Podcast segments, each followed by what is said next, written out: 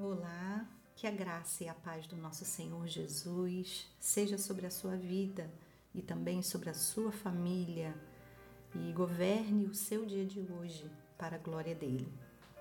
Quero compartilhar o texto que se encontra em João, capítulo 15, a partir do versículo 7, que vai dizer: Se permanecerem em mim e as minhas palavras permanecerem em vocês, pedirão o que quiserem e lhes será feito.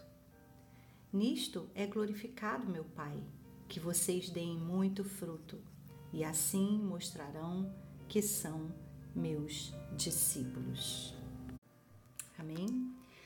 Esse texto em que Jesus compara né, a vida cristã com uma videira e seus ramos, e, e ele vai dizer que nós somos apenas os ramos né, de toda essa, essa logística que envolve a plantação de, de, de uvas.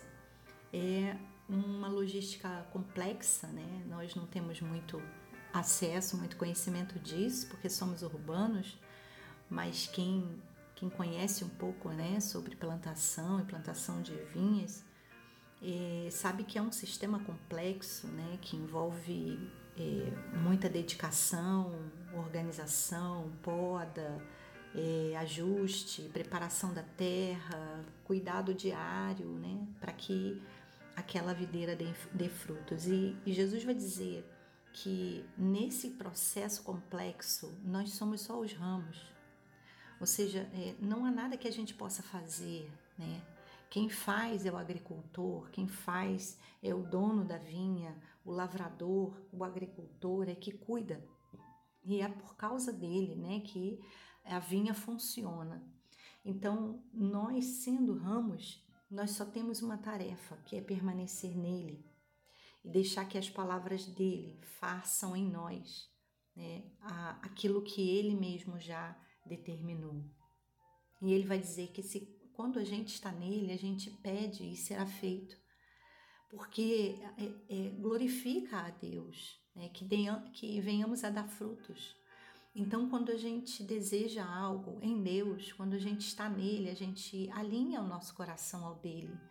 A vontade dele né, passa a, a fluir através da nossa vontade e a gente começa a ficar alinhado com as coisas do céu. E por causa disso glorificamos o nome do Senhor e daremos muitos frutos. Isso faz da gente discípulos. Estarmos ligados em Deus. Como é que está a sua vida com Deus? Como é que está a sua ligação com o Pai, né? com um grande agricultor?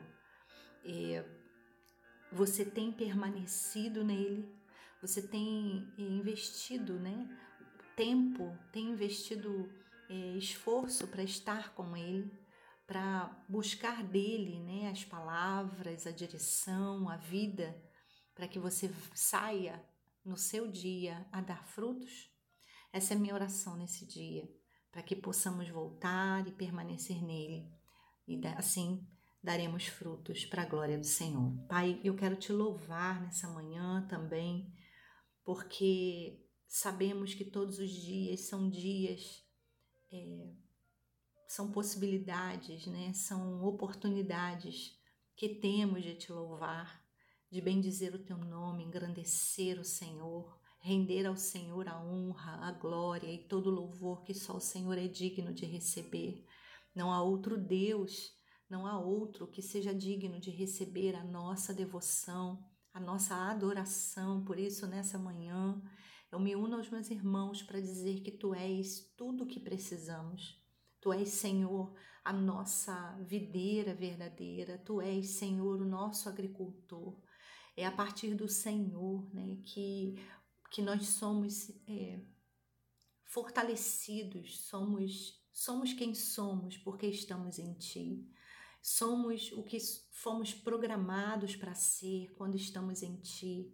Somos mais do que felizes, somos bem-aventurados, somos, Senhor, frutíferos quando estamos em Ti. Por isso, nessa manhã, nos voltamos para o Senhor. Queremos que o nosso coração seja alinhado com o seu.